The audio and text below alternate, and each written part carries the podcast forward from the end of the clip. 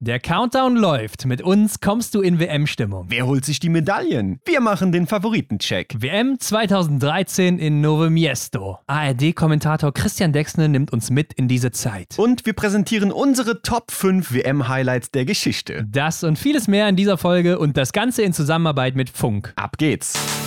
Biathlon. News, Fakten, Analysen und die Stars der Szene. Die Extrarunde mit Ron und Hendrik. Herzlich willkommen. Wir sind zurück, Hendrik, am Montag. Yes, das immer wieder. Und es ist WM-Woche. Wow, so schnell ging das jetzt, ne? Zweite Trimester ist schon rum. Das Großevent steht vor der Tür. Diese Woche geht's los. Ja, wird auch langsam mal Zeit. Ne? Am Mittwoch ist es schon soweit. Also nur noch zwei Tage. Und hier, mhm. Leute, werdet ihr mal wieder bestens vorbereitet auf dieses Großevent. Also ich bin schon richtig heiß, was uns da erwartet. Und vor allen Dingen dieses erste Rennen, die Mixstaffel. Also da kann man gar nicht so wirklich sagen, was wird da passieren. Auch aus deutscher Sicht so ein Ding. Ja, da gehen wir gleich noch ein bisschen näher drauf ein. Lief nicht mhm. immer ganz so gut. Also Hendrik, es geht wieder ab auf Medaillenjagd.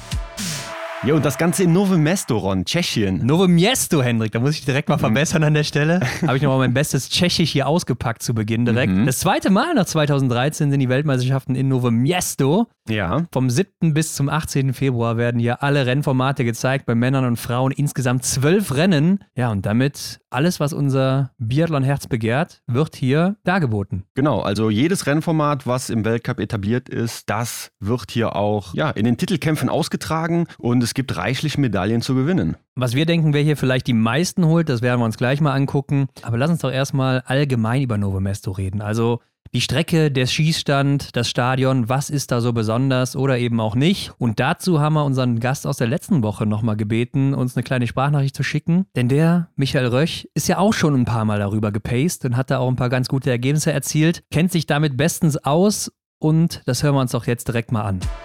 Also grundsätzlich würde ich erstmal sagen, es wird eine spezielle WM, eine geile WM, aber auch speziell. Ja, ansonsten eine Strecke der Kategorie schwer bis schon sehr schwer. Wenn man sich die letzten Jahre auch mal anguckt, da haben sich eigentlich immer bei den Männern und bei den Frauen die Laufstarken durchgesetzt. Also das ist schon eher so eine, ja, so eine Keuler-Strecke. Man hat aber hier auch schöne lange Abfahrten, wo man sich gut erholen kann, aber eben auch die Anstiege, gerade der erste nach dem Tunnel, der hinten raus dann auch nochmal sehr, sehr steil wird. Dann hat man aber so ein kleines Omega wieder, wo man sich reinretten kann. Also die Länge der Anstiege, die sind schon ordentlich, aber nicht so krass wie zum Beispiel Oberhof. Aber man kann sie jetzt schwer mit irgendeiner Strecke vergleichen. Ja, ansonsten glaube ich, Augen auf, vor allen Dingen Ohren auf im Stadion am Schießstand. Also das wird eine Lautstärke, die kommt meistens im Fernseher gar nicht so rüber. Aber ich schwöre euch, das ist das mit Abstand lauteste Stadion, was, was nicht nur ich, sondern was alle jemals gehört haben. An der Strecke, gerade nach dem Tunnel, da ist äh, links und rechts nochmal zwei Riesentribünen aufgebaut für die Zuschauer an der Strecke direkt. Also es ist unheimlich pompös alles. Es wird groß, es wird laut. Es gibt auch zum Beispiel in der 3-3 eine sogenannte Crash-Test-Corner. Da bin ich selber auch schon mal auf die Gusche geflogen. Die hat es wirklich in sich. Das ist auf alle Fälle einer der schwereren Kategorie. Ja, und das sieht man nämlich auch am Schießstandanlauf, der aus einer langen Abfahrt kommend nochmal mit einem kleinen Anstieg unterbrochen ist, wo dann auch Richtung Verfolger Massenstart so ein bisschen taktisch gerade in der letzten Runde viel passiert. Aber ansonsten muss man den kleinen Anstieg eben überwinden. Man kommt aus einer ganz, ganz leichten Abfahrt dann ins Stadion rein. Das sieht man schon und hört vor allen Dingen die Zuschauer. Das ist schon wirklich gigantisch und brutal. Ein sehr langer Schießstandanlauf, so ein bisschen vergleichbar mit Oberhof. Eine lange Gerade, im schlechtesten Fall natürlich auch Gegenwind. Und dann hinten um die Kurve rum, das sind dann die Tribünen. Deswegen würde ich auch sagen, der Anlauf ist nicht so ohne. Mir persönlich gefällt er ganz gut. Nicht so wie in Ruhpolding, wo man, ja, wo man wirklich mal schnell in so eine Nähmaschine kommen kann. Man kann wirklich sein eigenes Tempo finden, was den Anlauf angeht. Aber da kommt die nächste Krux dann schon wieder am Schießstand. Das ist eben der Wind. Ich habe Novo Mesto noch nie ohne Wind erlebt. Also die, die Windfahren, die haben selten hier Arbeitsverweigerung. Es ist immer irgendwie eine, eine kleine Prise drin. Es kann auch wirklich dramatisch werden, also wirklich mit richtig viel Wind. Komischerweise, wenn man sich die Ergebnisse anguckt der letzten Jahre, gerade im Sprint, Männer wie Frauen, ist eigentlich immer 0 und 1 Pflicht. Also maximal eine ist dann für die guten Läufer. Aber man muss ja wirklich auch gut schießen. Ich würde jetzt auch nicht unbedingt sagen, dass Stand 1 zum Beispiel oder Stand 2 ein Vorteil ist, weil da so ein kleiner Wall ist, auch so ähnlich wie in Oberhof. Da ist so eine kleine Mauer hinten auf Stand 30 hingegen. Da ist auch wieder dieses riesen Funktionsgebäude, was sich dann im Stehen schießen vielleicht ein bisschen unterstützen kann, je nachdem von wo der Wind kommt. Das muss man dann wirklich im Rennen abschätzen. Aber ansonsten fand ich es immer ganz angenehm, irgendwo so ein bisschen in der Mitte Stand 10 zu schießen, weil da der Wind meistens konstant kam und man den wirklich besser einschätzen kann. Also es muss nicht unbedingt ein Vorteil sein, auf Stand 1 oder 2 zu schießen.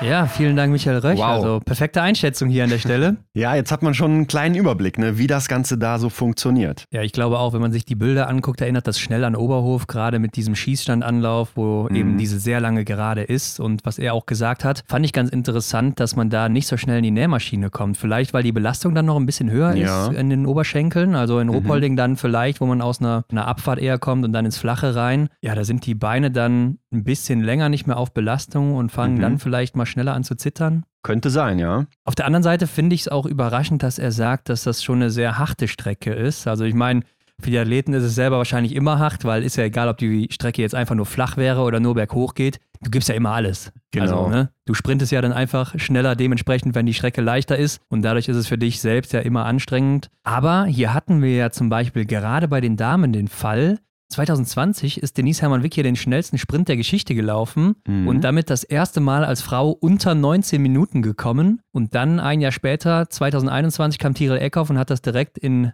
also es gab ja diese Doppelwoche damals Covid-bedingt. Genau. Ja. Hat direkt diese beiden Rekorde in beiden Wochen pulverisiert und fast Richtung 18 Minuten sogar gelaufen. Mit einem Fehler sogar. Und Denise hatte mhm. keinen. Äh, ich habe gesehen, in Östersund war es jetzt die letzten Jahre auch schon mal relativ nah dran, aber nicht so wie in Novemesto. Liegt aber auch ein bisschen daran, dass die Strecke knapp unter siebeneinhalb Kilometer ist. Also es gibt ja so mhm. Toleranzbereiche, die sind ja nie genau 7500 Meter, sondern ja. du kannst ein bisschen davon abweichen nach oben und unten. Oberhof ist zum Beispiel immer ein Stückchen länger, Novemesto ein bisschen kürzer. Aber wenn die Strecke ja so schwer ist, dann müsste man ja theoretisch gar nicht so schnell da laufen können, ne? Ja, eigentlich nicht. Aber ich erinnere mich jetzt gerade noch zurück, äh, wie wir so manchen Sprint da durchforstet haben, um eben mhm. diese schnellsten Zeiten rauszufinden. Ja, und genau, denke ich auch, dass die Strecke ja gar nicht so schwierig sein kann. Ich meine, das natürlich von außen sehr leicht gesagt. Ja, wie gesagt, wenn du da Vollgas gibst, ist es immer anstrengend für dich als Sportler.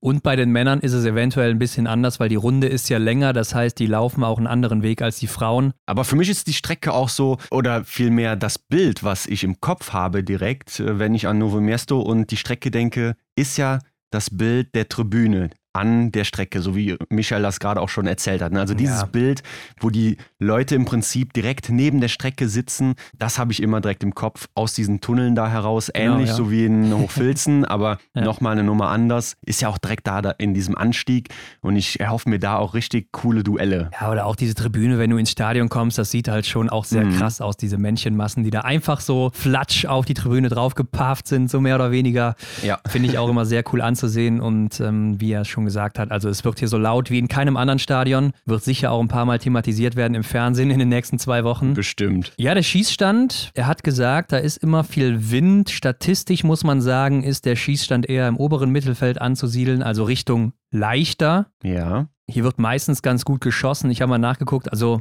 mit zwei Fehlern werden wir wahrscheinlich höchstens die Laufstärksten in den Top 10 noch sehen im Sprint, mhm. weil auch hier insgesamt die Laufzeiten sehr, sehr eng beieinander sind. Letzte Saison im Sprint 37 Damen unter einer Minute in den Laufzeiten zusammen. Das ist sehr viel. 2021 waren es sogar 40 Damen und 35 Männer mal zum Vergleich. Also auch bei wow. den Männern ist das ähnlich. Hannes Dingesböde hat es natürlich ein bisschen gesprengt jetzt im letzten Winter, kann man sich gut vorstellen, weil der natürlich einen riesigen Vorteil hatte gegenüber allen anderen. Aber zum Vergleich mal in Ruppolding war ja auch eine sehr schnelle Strecke in diesem Winter. Da waren es nur 21 Männer und 24 Frauen unter einer Minute. Also jetzt 37 oder 40, das ist ja fast das Doppelte. Ja, ja, klar. Und das heißt ja dann, dass das ganze Feld sehr eng zusammen ist und vielleicht erwartet uns das ja dann auch in diesem diesem Jahr. Ja, ich denke auch, also dass es so kommen wird und ist auch immer so ein Ding für Überraschungen, wo vielleicht mal schnelle Schützinnen auch ganz weit nach vorne kommen können. Ja. Weil sie dann eben alles treffen, sagen wir mal, im Sprint und dann auch eine gute Range-Time haben,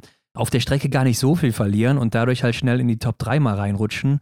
Ja, und zack, hast du irgendwie eine Überraschungsmedaillensiegerin. Trotzdem sind es natürlich oft dann die großen Namen, die auch vorne sind. Aber da hat sich auch mal eine Julia Gima dazwischen gemischt, in vor zwei Jahren auch, ne? Ja, ja, also generell hat ja so die WM, ähnlich wie beim Fußball, das Pokalspiel, ne? Du weißt es, DFB-Pokal hat so seine eigenen Gesetze und so ist es ja, ja, ähnlich auch bei der WM. Ne? Also man kann hier schon auch von deutlichen Überraschungen ausgehen. Und wenn dann jetzt dieser Austragungsort nochmal spezieller diese ganzen Überraschungen untermalt, dann wird es ja richtig wild. Ja, also ich bin da echt mal gespannt, auch gerade auf die Verfolgung dann hinten hinten raus, weil mhm. wenn der Sprint schon so eng ist, dann wird die Verfolgung ja noch besser. Also du hast da ja. fast einen Massenstart nachher. Denn ich glaube auch nicht, dass ein Johannes Dinges Bö sich bei den Männern so stark absetzt wie im letzten Jahr. Da war es extrem. Da hatte ja Johannes 30 Sekunden Vorsprung, dann kam Taje. Mhm. Und dann hatte der nochmal irgendwie 45 Sekunden Vorsprung auf Wettle Schorster Christiansen, der dann der Dritte war. Also das war schon sehr verrückt und ich glaube, das werden wir dieses Jahr nicht sehen. Aber wo wir jetzt schon gerade beim Thema Wind waren, lass uns doch in diesem Bereich bleiben, mal kurz übers Wetter sprechen, beziehungsweise oh ja.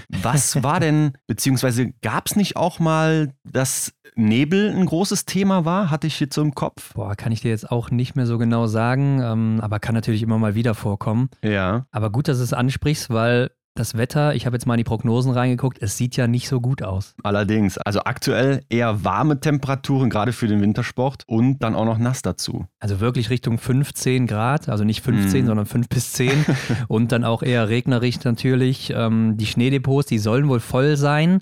Und ja. die Veranstalter sagen auch, es sei kein Problem, weil man hatte natürlich jetzt Sorge, kann man überhaupt die Strecken aufrechterhalten, dann bis es losgeht. Und die hoffen auch drauf, dass es dann in der zweiten Woche besser wird da in Novo Mesto. Aber es gibt wohl auch keinen Plan B. Also wenn das jetzt hier nicht stattfindet, sagt Christian Winkler von der IBU, es gibt keinen Plan B, dann würde wahrscheinlich die WM sogar flach fallen. Aber ich gehe mal davon aus, dass es dazu nicht kommen wird. Also die Schneedepots, die sollen wirklich riesig sein und deshalb erstmal kein Risiko an der Stelle. Für mich kommt das immer so rüber, als würde man das so ein bisschen auf die leichte Schulter nehmen. Also so nach dem Motto, ja, zweite Woche wird schon, wird wieder ein bisschen kälter. Dabei sind natürlich wichtige Entscheidungen auch schon in der Woche 1. Also ja, ich meine, die werden natürlich ihre Erfahrung haben und Oberhof jetzt im Januar hat natürlich auch dazu beigetragen. Und ich glaube, so ein ähnliches oder so eine ähnliche Kulisse werden wir jetzt dann auch sehen. Ne? Also eine weiße Strecke, aber drumherum wird wahrscheinlich nicht so viel weiß sein. Ja, wir haben es ja schon mehrmals thematisiert, dass ich das schon immer sehr krass finde, wenn dann alles draußen rum weiß ist und dann hast du auf einmal eine Woche später den Kontrast und es ist eher braun außenrum und du, ja, ja es nimmt dich einfach irgendwie auch mit, ne? auch im negativen Sinne dann eben, dass du denkst, boah,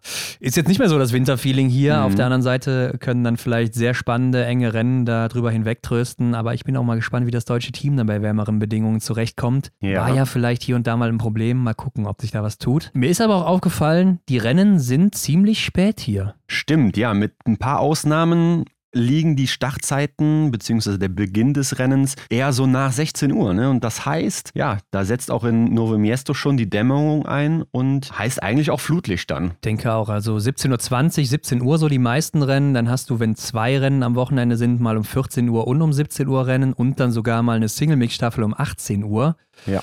Das Finale ist dann auch so 16.30 Uhr am Sonntag mit den Massenstarts und den Staffeln jeweils. Ja, das wird schon sehr ungewohnt an den mhm. Stellen, auch für den Körper, weil man muss ja bedenken, die Athleten sind es gewöhnt, meistens vormittags, mittags zu laufen, also recht früh am Tag und die trainieren natürlich auch dementsprechend. Ja. Und wenn du jetzt auf einmal einen Rhythmus hast, wo das mehr nach hinten rausgeht, also später am Tag, dann macht das schon was aus, wenn du auf einmal drei, vier Stunden später erst Topleistung bringst und dein Körper ist es sonst gewohnt, das immer drei, vier Stunden früher zu bringen. Mhm. Also der sogenannte Biorhythmus, das meinte auch Michael Röch noch zu uns.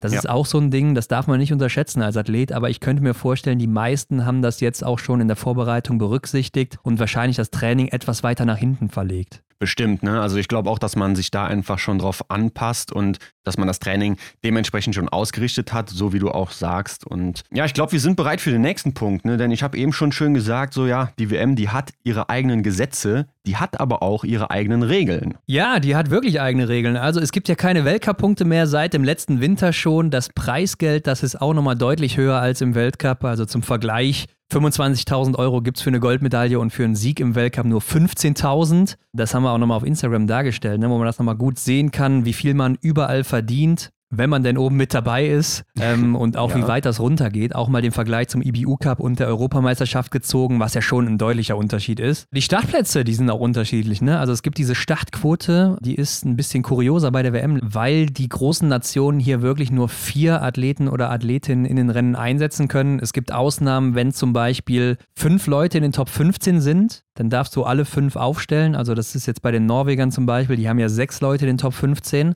Korrekt. Die dürfen aber trotzdem nur fünf aufstellen, also das ist das Maximum.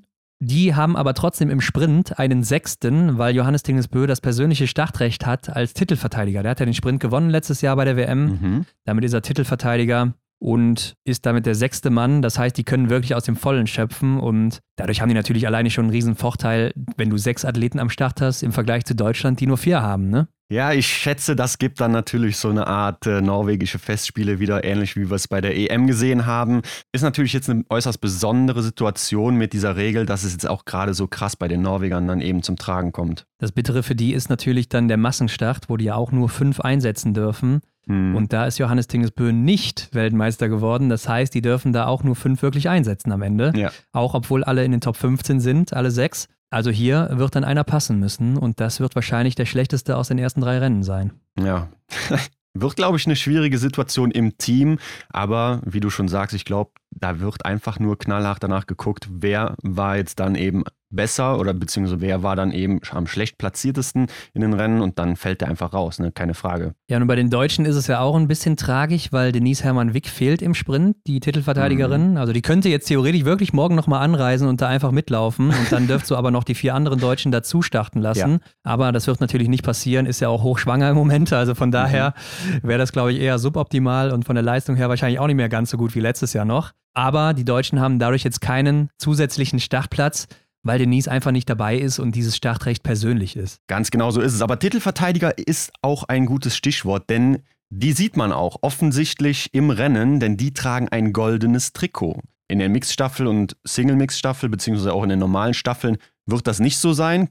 Klar, weil die kann man ja anders besetzen. Ja. Aber in den Einzelrennen, da wird man dann zum Beispiel Johannes Tingesbö oder Julia Simon oder auch Hanna Oeberg und Sebastian Samuelsson in einem goldenen Trikot sehen. Ja, aber in dem Format, wo sie dann gewonnen haben, ne, also im Genau, Sprint ja. wirst du jetzt nicht vier Goldmedaillengewinner sehen, sondern eben nur Johannes Tingesbö in dem Fall dann zum Mhm. Beispiel bei den Männern, im Verfolger dann auch, im Einzel dann auch und im Massenstart dann eben Sebastian Samuelsson. Hier wird es aber auch nochmal verrückt, weil Johannes Tingesbö wird ja im Verfolger ein gelb-rot-goldenes tragen. Das haben wir noch nie gesehen. Ah, ja, stimmt, genau. Nämlich die Disziplinenwertungen, die sind ja auch dann nochmal erkenntlich. Ne? Da hat man sich auch gedacht, komm, im Weltcup ist das ein gewohntes Bild und wir wollen den Leuten dann auch eben einfach, die die WM schauen, zeigen, hier, die sind auch im Weltcup immer in diesen Formaten ja schon Favorit dann auch. Ja, und ich könnte mir vorstellen, das sieht gar nicht so gut aus. Ne? Also gelb und gold. Ah, Ja, ich schätze, das Gold geht auch schwer unter, wenn ich mir überlege, so wie das damals bei Sebastian Samuelsson war, der der Erste war, der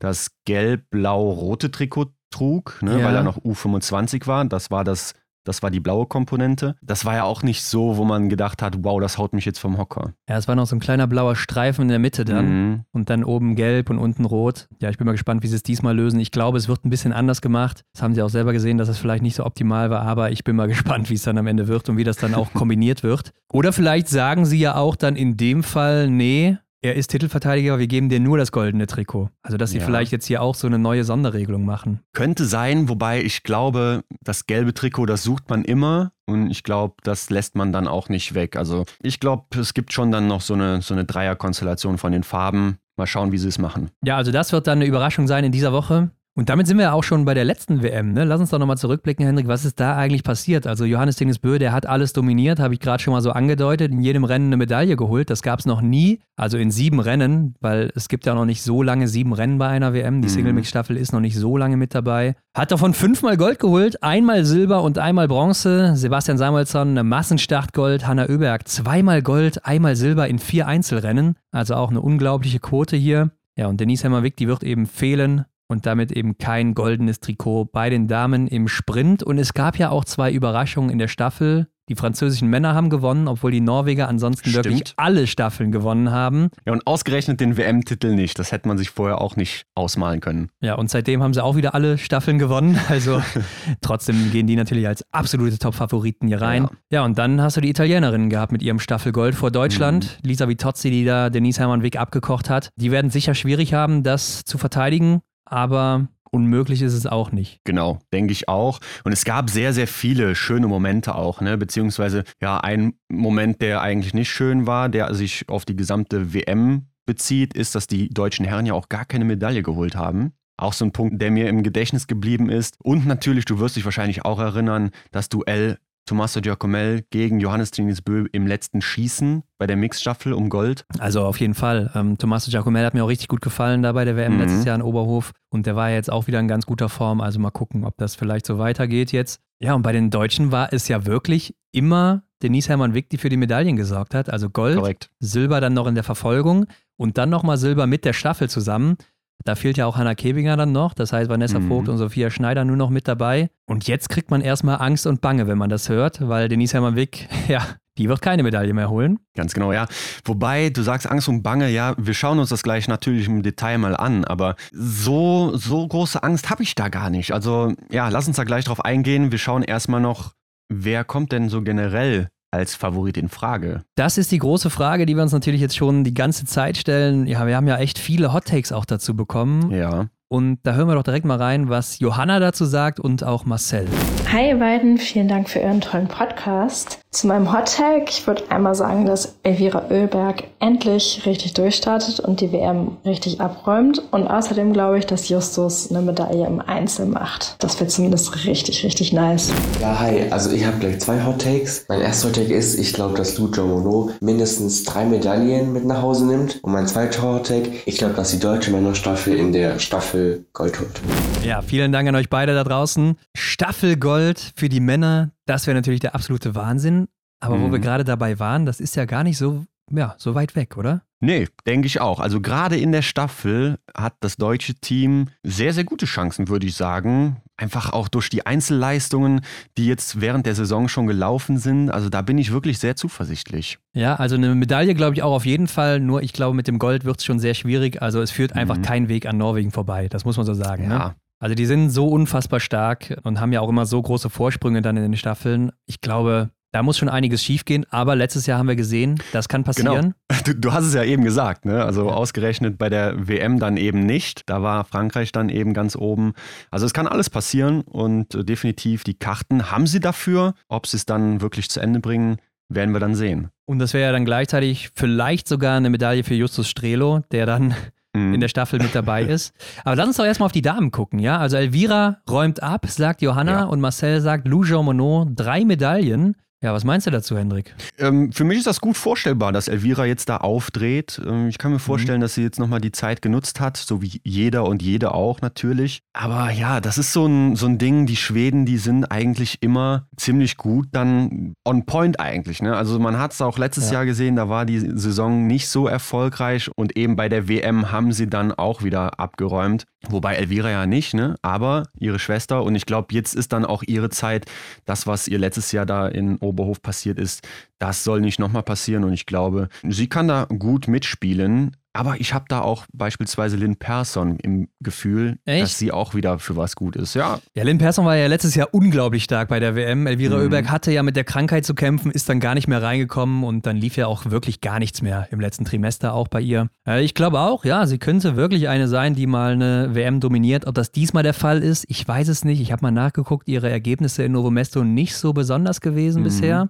Ein siebter und ein achter Platz im Sprint war so das Beste. Die Laufzeiten auch nicht so gut. Aber ist jetzt mittlerweile auch ein bisschen her, dass sie da mal gestartet ist. Und letztes Jahr wissen wir ja auch, wie eben gesagt, das war dann das letzte Trimester, da war sie dann nicht so gut drauf. Kann man also nicht so gut vergleichen. Ich habe mir auch Gilles Simon natürlich mal angeguckt, die hatte ja einen Höhenflug jetzt im letzten Trimester, war da die Mhm. beste. Hat aber auch keine guten Ergebnisse in Novo Mesto bisher gezeigt. Also letzte Saison vierte und neunte da mal gewesen. Das war ihr bestes Ergebnis bis dahin schon. Und davor eher so, ja, in den Rängen plus minus 20. Also das hört sich nicht so nach Medaillen an. Und die ist ja echt schon lange dabei und auch schon lange oben mit dabei. Aber das heißt ja erstmal nichts, ne? Also trotzdem ist es eine Tendenz, dass die Strecke ihr wahrscheinlich nicht ganz so gut liegt. ist die Frage, ob sich ja da so eine Art Fluch bei ihr breit gemacht hat, ne, was Novo Mesto eben angeht. Aber sie habe ich definitiv auch auf dem Zettel, äh, genauso wie Lou Jean Monod, wie Marcel gerade gesagt hat. Also besonders bei den Formaten, wo viel mal geschossen wird, da, da sehe ich sie halt ziemlich weit vorne. Ja, müssen wir nicht drüber reden, ne? Eine der besten Schützinnen, also ganz klar, hier eine Korrekt. Top-Favoritin. Ja, und Franzi Preuß, ich denke, da müssen wir auch drüber reden, Hendrik. Also der Knoten, der muss doch jetzt mal platzen. Ich meine, sie war jetzt Mhm. schon ein paar Mal auf dem Podest, aber warum nicht mal eine Goldmedaille? Also sie ist in guter Form, sie hatte jetzt nochmal Zeit aufzubauen die letzten Wochen oder ist jetzt noch mit dabei. Ich glaube, es geht auf. Das muss einfach mal passieren. Da, da sind wir einer Meinung. Genauso wie Ingrid Landmark-Tandrevold, der traue ich auch ziemlich viel zu. Und die ist für mich, glaube ich, die Frau, die dieses große Event an sich reißen könnte. Also sie ist Okay. ja so eine, die bei Großevents generell immer sehr gut unterwegs ist. Also sie holt immer mal Medaillen, äh, war immer mal Mhm. vorne mit dabei, aber sie war noch nie so gut wie jetzt. Also wie, sie ist ja in der Form ihres Lebens gerade.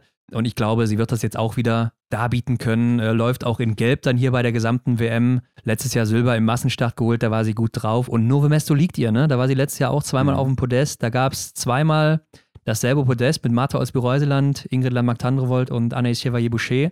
Zwei davon sind nicht mehr da, Hendrik. Das Ja. bedeutet, Ingrid rutscht nach vorne. Man kann auffüllen, ne? Und ich glaube, Vanessa Vogt, die hat dann auch davon profitiert, ne? Von dem Aufrutschen. Ja, genau. Vanessa Vogt war, glaube ich, vierte dann im Sprint letztes Jahr in Novo Mesto Mhm. und wäre dann, wenn man die beiden jetzt rausrechnet, was natürlich Ja. Quatsch ist, aber die wäre dann zweite. Genau, mit dem Augenzwinker, ja. Aber könnte definitiv auch so kommen, ne? Ich denke auch, das ist ein gutes Zeichen. Und wenn du ja als Sportler oder Sportlerin dahin kommst und du weißt, du hast ja schon mal gute Ergebnisse erzielt oder eben auch auf der anderen Seite schlechte Ergebnisse, das Mhm. hast du im Kopf, das weißt du. Ne? Ja. Und das spielt mit. Ja, und das wird auch Johannes Tingesbö eben im Kopf haben, ne? Wo wir bei den Herren wären.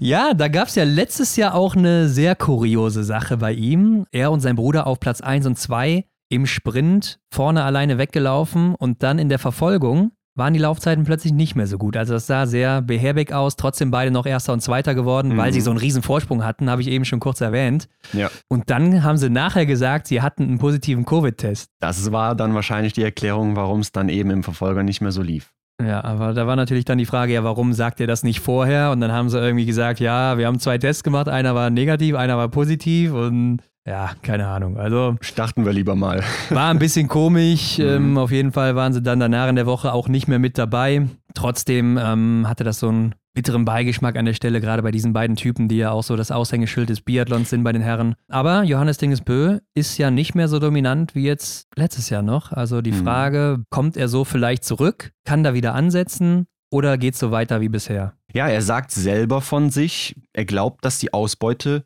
nicht so groß wird, was die Medaillen angeht, wie 2023. Ne? Also er traut sich aktuell gar nicht mehr so viel zu, habe ich das Gefühl. Ja, die Frage ist, was heißt das nicht ganz so viel? Ne? Also Mhm. 2023 war eben auch sehr, sehr krass. Das ist ein Jahr, das wiederholst du halt nicht so easy. Und wie wir ihn auch kennen, er nimmt sich natürlich gerne auch den Druck von den Schultern. Also Klar. Verteilt den dann gerne auf die anderen Leute. Ich bin mal gespannt. Also du erinnerst dich ja sicher auch noch an die Olympiasaison 21-22 und da haben wir ihn danach ja auch mal im Podcast gehabt. Und lass uns doch nochmal reinhören, was er damals gesagt hat vor dem letzten Weltcup in Antolz.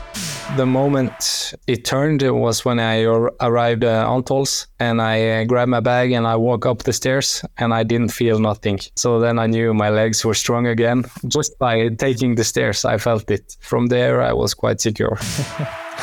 Ja, also damals in Antolz, da hat er einfach nach dem letzten Rennen im Massenstart seinen Rucksack aufgenommen, ist die Treppen hochgegangen und hat dann wieder gemerkt, ja, meine Beine sind sowas von locker. Ich bin wieder voll hier in Topform und dann kam Peking, ja, und da war er der erfolgreichste Athlet Mhm. überhaupt bei den Olympischen Spielen 2022. Wieder in absoluter Bestform läuferig, obwohl es vorher gar nicht lief. Und ich habe so den Eindruck, das könnte jetzt auch wieder der Fall sein. Also in Antolz sah er ja schon wieder sehr, sehr stark aus, gerade läuferig. Ja, guter Einwand von dir. Vielleicht ist er da auch nochmal dieselben Treppen hochgelaufen. Ja, gehe ich von hat aus. Halt, ja, stimmt eigentlich, ne? Macht Sinn.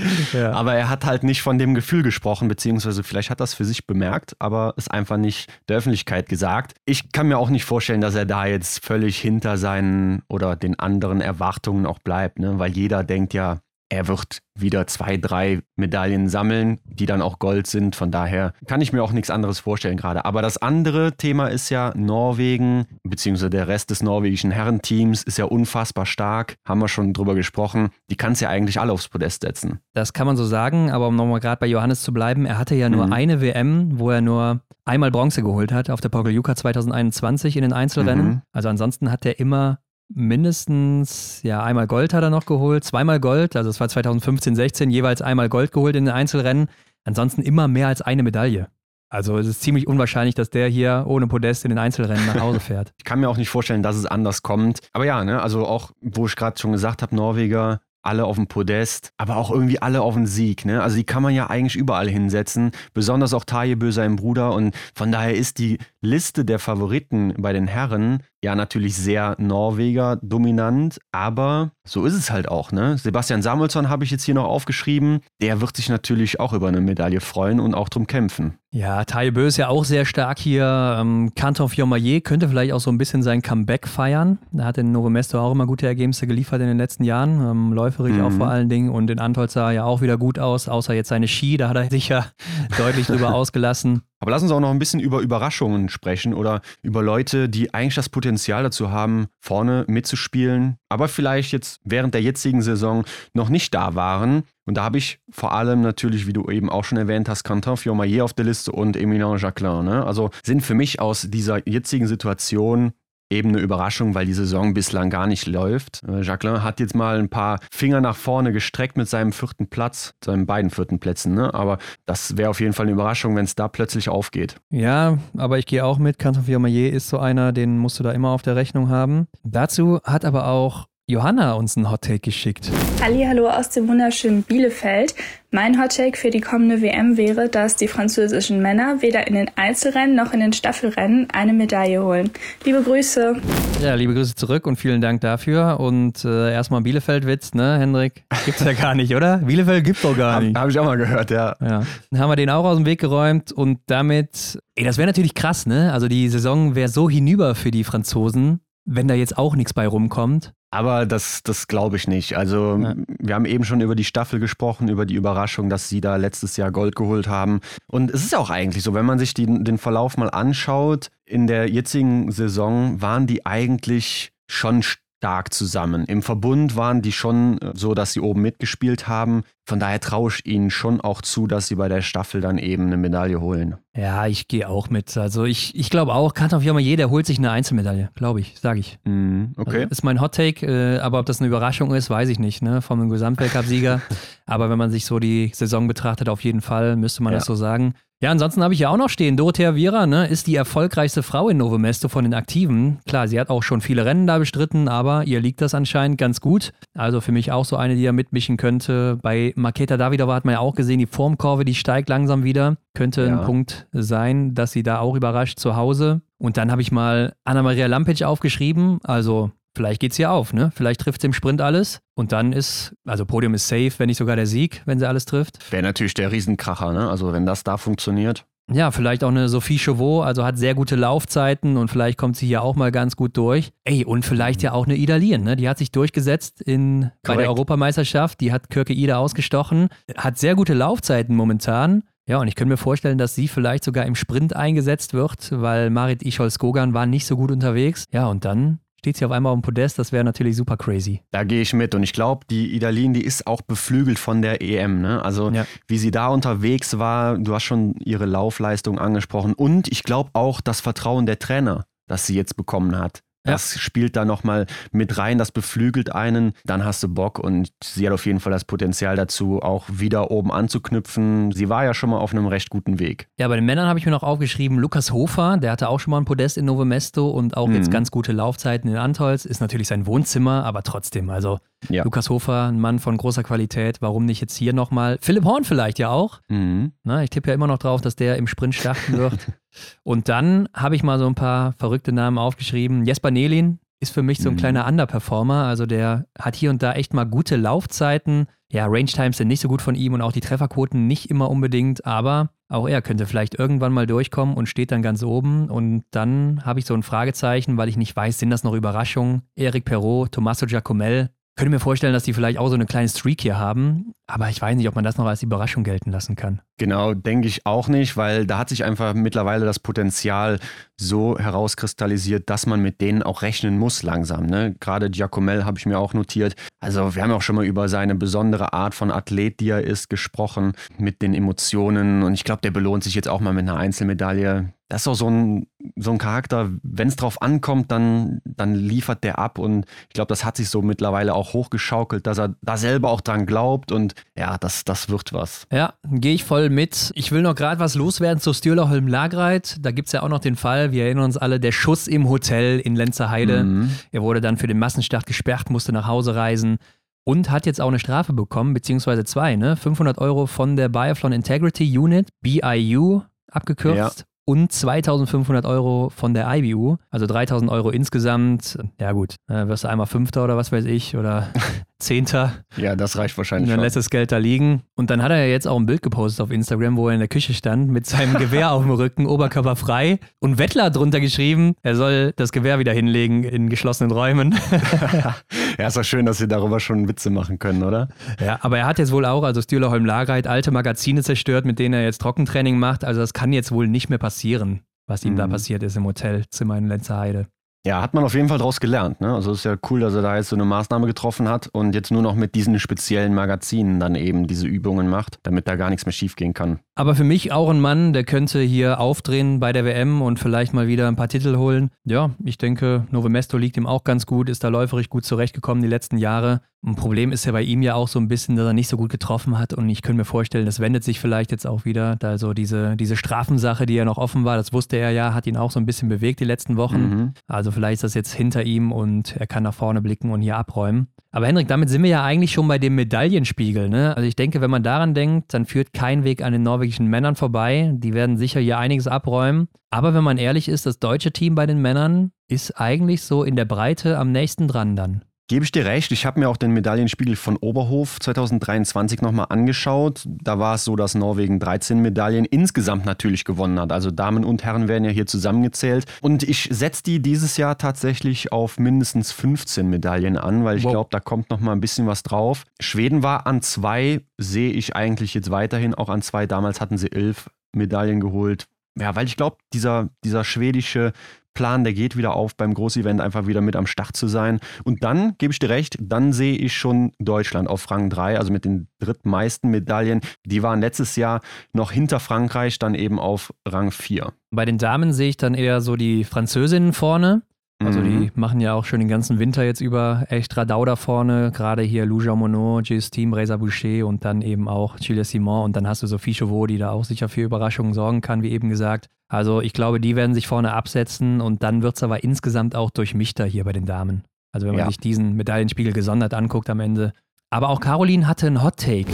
Hey ihr beiden, hier der Hot Take zur kommenden WM, nämlich dass das schwedische Team wie immer pünktlich zu den Großereignissen super stark zurückkommen wird und sowohl bei der Frauen- als auch bei der Männerstaffel aufs Podest laufen werden. Darüber hinaus wird es mehrere Einzelmedaillen geben, unter anderem mindestens eine für Hanna Überg und eine für Martin Ponziloma. Viele Grüße.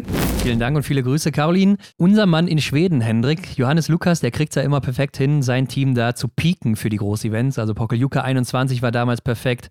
Oberhof letztes Jahr war schon sehr krass. Die Olympischen Spiele, da kriegt das auch immer wieder hin. Ja. Die räumen da regelmäßig alles ab, obwohl es vielleicht auch vorher nicht so lief. Und es könnte natürlich wieder so sein jetzt. Hat auch gerade noch ziemlich viel zu tun. Wir hatten ja ihn noch kontaktiert, ob er ein paar Minuten Zeit für uns hat, um nochmal ein kleines Update zu geben. Aber der hat aktuell so viel um die Ohren und muss sich natürlich dann auch irgendwann auf die WM eben konzentrieren und mal ein bisschen runterfahren. Von daher hat das leider nichts gegeben. Kann man aber auch verstehen. Aber ja, ist immer wieder faszinierend, wie er das hinbekommt. Und er hat ja jetzt auch in Schweden eine Auszeichnung zum besten Trainer bekommen. Genau, also er ist Schwedens Trainer des Jahres geworden. Also sowas mhm. ne, wie Deutschlands Sportler des Jahres oder Sportlerin genau. des Jahres Jahres ist er ja. jetzt Schwedens Trainer des Jahres und das ist ja schon verrückt. Gerade auch als Biathlon-Trainer, wenn du dich da gegen irgendwelche Fußballtrainer durchsetzt oder sowas, das finde ich schon wirklich beeindruckend. Kann man sich vorstellen, wie dann sein Terminkalender aussah. Aber ich meine, ich habe es schon durchdringen lassen. Ne? Ich traue den Schweden auch viel zu, dem gesamten schwedischen Team eben. Aber wir hatten ja auch die Thematik mit den mh, mm, Staffeln. Ne? Also, dass da Sebastian Samuelsson zum Beispiel viele Scheiben hat stehen lassen, sogar Strafrunden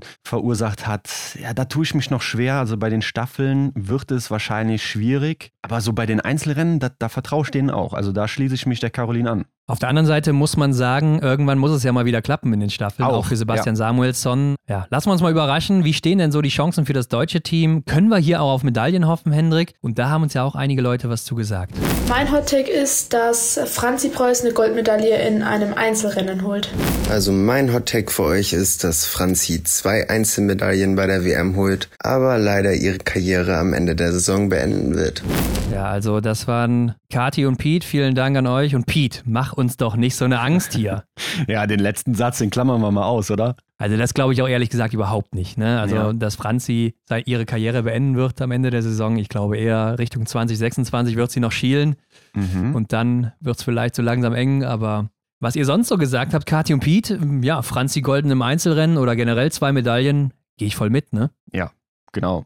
Und ich muss auch sagen, generell hat sich das Gefühl bei mir breit gemacht. Man hatte lange nicht mehr so eine vielversprechende Ausgangslage für ja. eine WM. Ne? Haben wir ja. schon mal drüber gesprochen. Ich habe mir das auch noch mal gerade eben zusammengefasst. Die Männer haben schon vier Siege geholt, zusätzlich zwei Podestplätze und bei den Damen sind es fünf Podestplätze in der bisherigen Saison. Also das ist ja sehr, sehr gut, würde ich es jetzt mal äh, bezeichnen.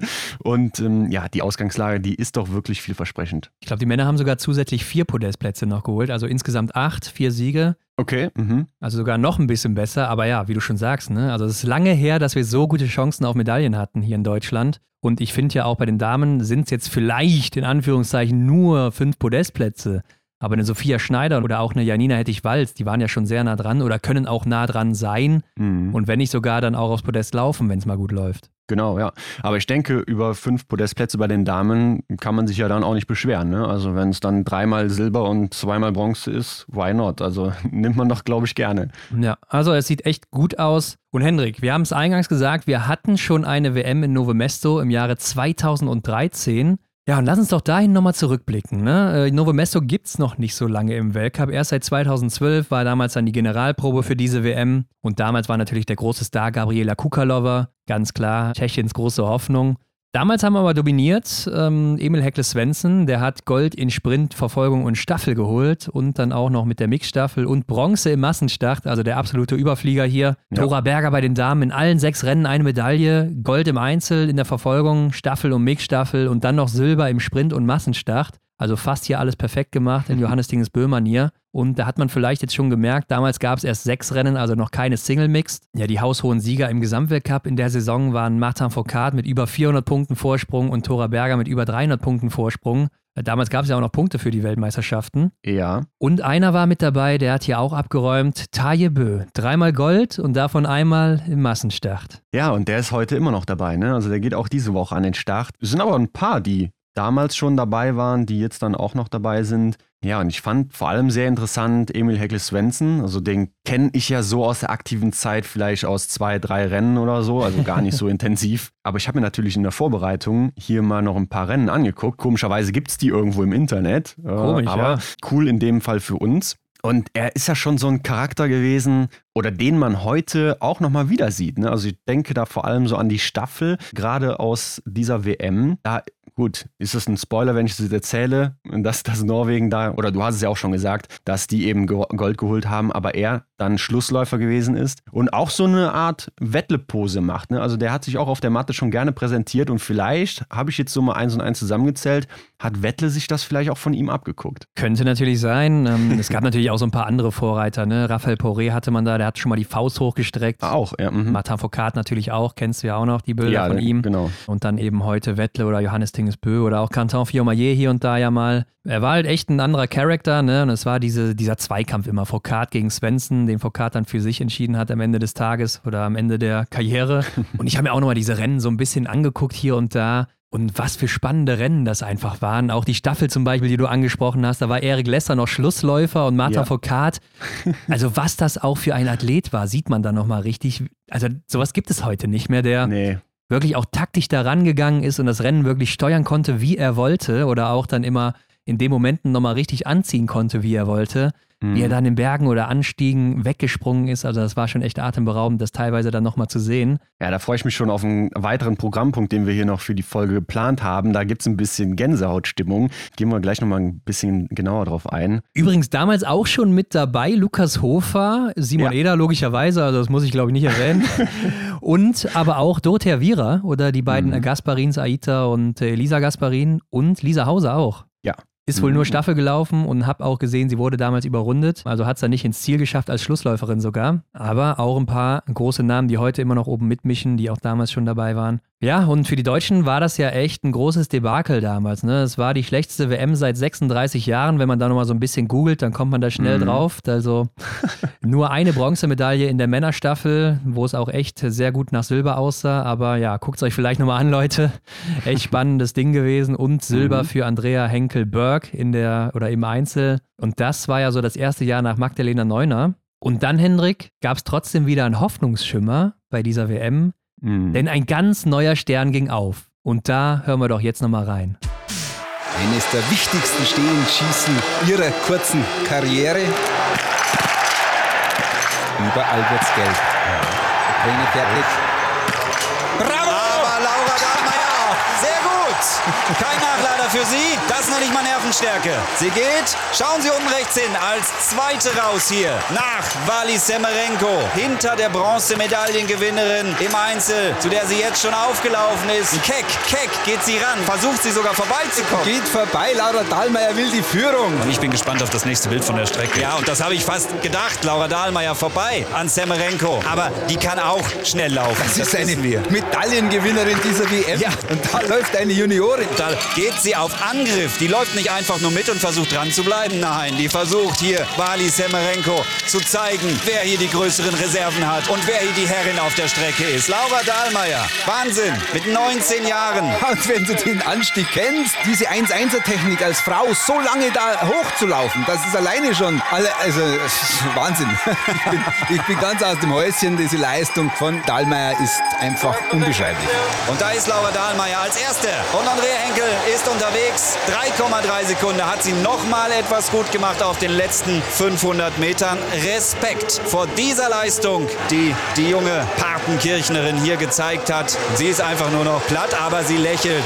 Klasse Rennen. Man kann es nicht oft genug sagen.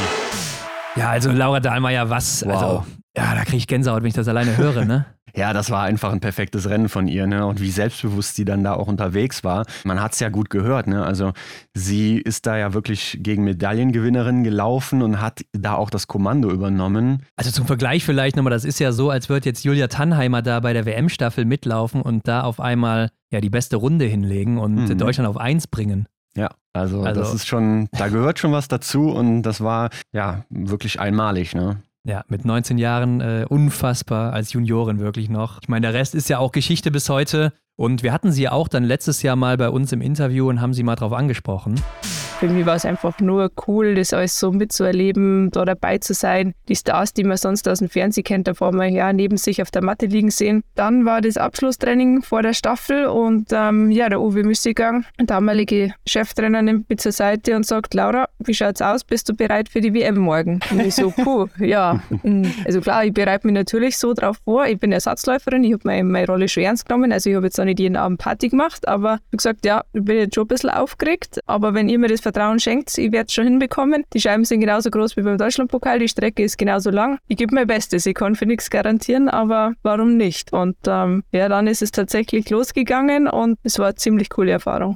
Ja, kann ich mir vorstellen, ne? Also als Juniorin Wow. da einfach mal so Mhm. abzuräumen und du bist direkt voll im Medieninteresse drin. Ja, und ich glaube, da wusste man ja auch dann schon, da geht irgendwie hier in Deutschland ein neuer Stern auf. Und dann auch, wenn die WM nicht so gut war, war das sicher ein großer Lichtblick. Und einer, Hendrik, der damals mit dabei war, das waren wir zumindest nicht. Also wir waren ja noch fast Babys 2013. Mhm. Aber Christian Dexner, ne? Damals knackige 14 Jahre und neu beim RBB als Reporter, Kommentator. nee, nicht ganz neu, aber er war schon ein bisschen mit dabei. Und Mhm. den haben wir doch mal gefragt, wie war denn das 2013 bei der WM in Novo Mesto? Und das hören wir uns doch mal an. Ab geht's. Hallo Christian, wie geht's dir?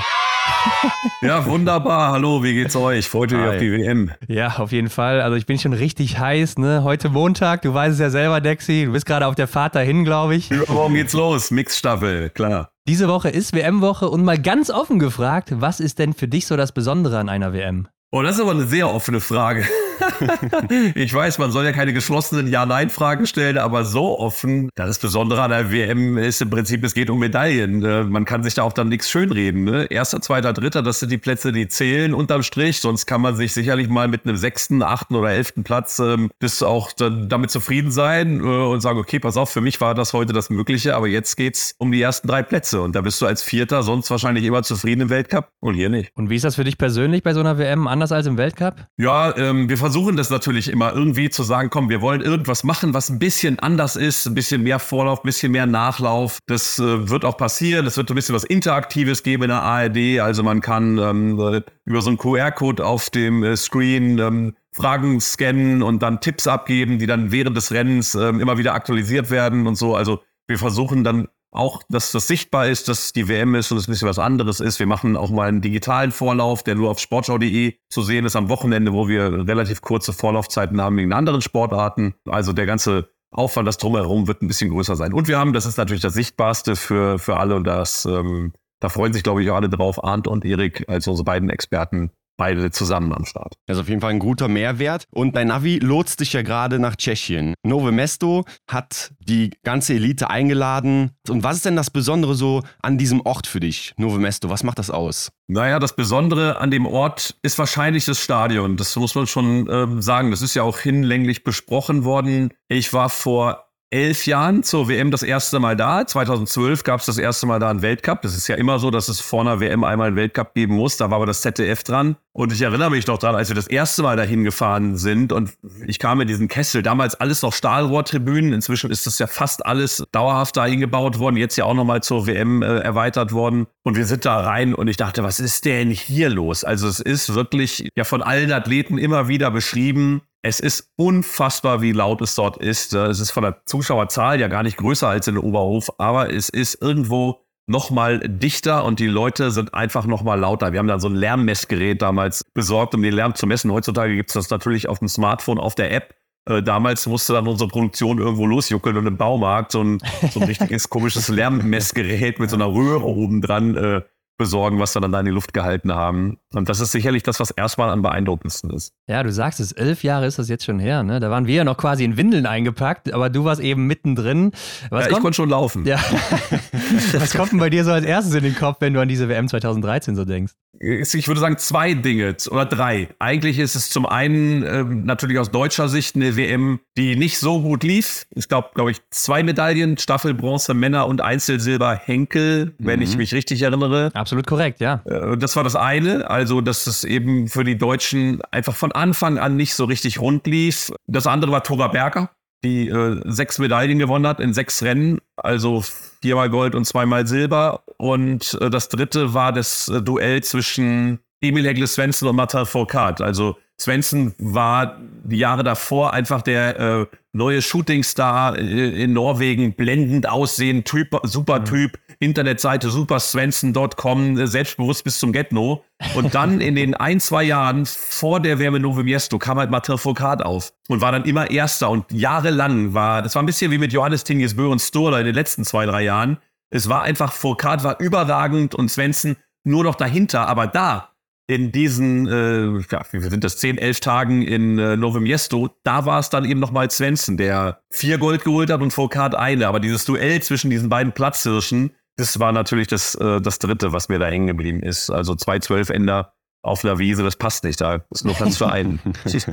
ja, aber das ist auch noch so ein Duell, das habe ich echt noch so richtig im Kopf, so halb präsent, ja. also so, so, so Bildfetzen in meinem Kopf. Und mhm. Äh, ich erinnere mich da auch an diese Duelle, die gingen ja wirklich bis zur Ziellinie teilweise. Ne? Und das war ja auch in Nove Mesto im Verfolger so, oder? Genau, Verfolger waren Wahnsinnsrennen. Hatte ich, äh, wir hatten die erste äh, Hälfte damals, die ARD, so wie dieses Mal auch. Hatte ich auch das, das Glück, das kommentieren zu dürfen. Das sind natürlich die besten Rennen, wenn es einfach spannend ist. Letzte Runde vier Leute zusammen, darunter Svensson und Furkart. Und dann haben die sich kurz vorm Ziel abgesetzt von zwei Russen, glaube ich, und Zielsprint Foucault mit so einem leichten Strauchler und dann kommen sie wirklich im Fotofinish rein. Erik Lesser kam dann kurz danach rein, so als 10., 12. irgendwie sowas und sagte, er lag dann am Ziel, guckte auf die äh, Großbildleinwand oben, da wurde gerade dann nochmal ähm, die Slow eingespielt vom Ziel und für ihn sah es so aus, als ob Foucault gewonnen hätte. Der kam dann zum Interview danach und, und dachte die ganze Zeit, Foucault sei Weltmeister und er fuhr dann dort, äh, Svensson war es aber, weil der optische Eindruck eben so knapp war, dass man es je nachdem, manchmal ist ja auch die eine Perspektive, denkst du der, bei der anderen der. Also das ist natürlich bei einer WM WM, keine Ahnung, ähnlich wie, wie damals Foucault und äh, Simon Schemp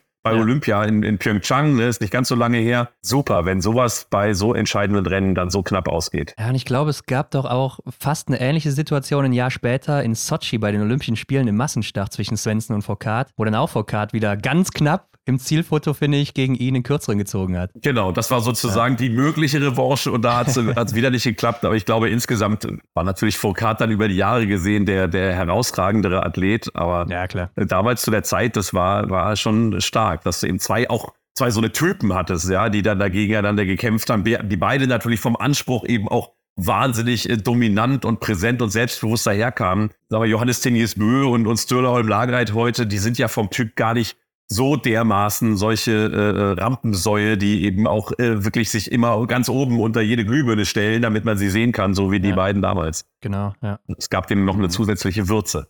Und bei Svensson in der Staffel habe ich jetzt nochmal mir das angeschaut. Da sieht man auch so ein paar Parallelen zu Wettle Christiansen, oder? Er hat sich auch immer damals schon so demonstrativ nach seinen geglückten Einsätzen dann eben auch auf der Matte nochmal präsentiert. Genau, das ist so ein bisschen was, äh, wo ich jetzt gerade sagte, Johannes Tingies Bö, klar, der hat das auch schon mal gemacht, dass er sich nach dem letzten Schießen umgedreht hat, aber ich würde sagen, Vettle ist da sicherlich jemand, der noch mehr so ein bisschen die Show macht und die, die Show sucht und das äh, ist genau die Parallele. Das war aber damals noch so ein bisschen neu. Davor Björn Dahlen und, und Raphael Poiré zum Beispiel, sagen wir mal, die beiden Giganten in der Periode davor, die waren beide nicht so, ne, dass die so extrovertiert und, und, und öffentlichkeitswirksam daherkamen. Das war dann mit Svensson und Foucault schon was Neues. Du hast schon jetzt die Deutschen angesprochen, war gar nicht so erfolgreich und da gab es ja eine Medaillenforderung vom DSV.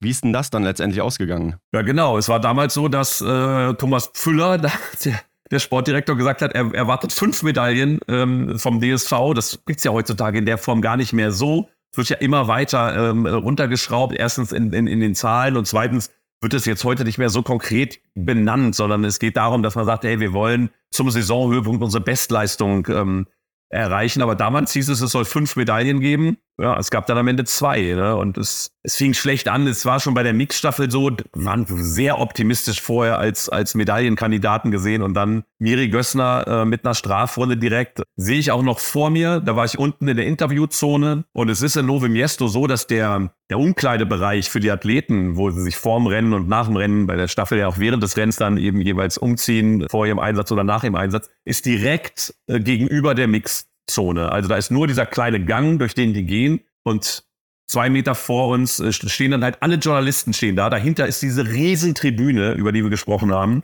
Und dann kommst du an, hast eine Strafrunde gelaufen und musst dich da umziehen und stehst dort dann eben wirklich schutzlos ausgeliefert den Blicken von allen. Und da stand dann Miri und kämpfte gegen die Tränen und das tat mir auch wirklich weh. Also das dann zu sehen, das ist halt, schießt ja nicht mit Absicht eine Strafrunde, ne? Und Mhm. äh, dann schießt du da die Strafrunde und kannst dich aber auch nirgends verstecken. Und dann kam sie zum Interview, war auch extrem kurz angebunden.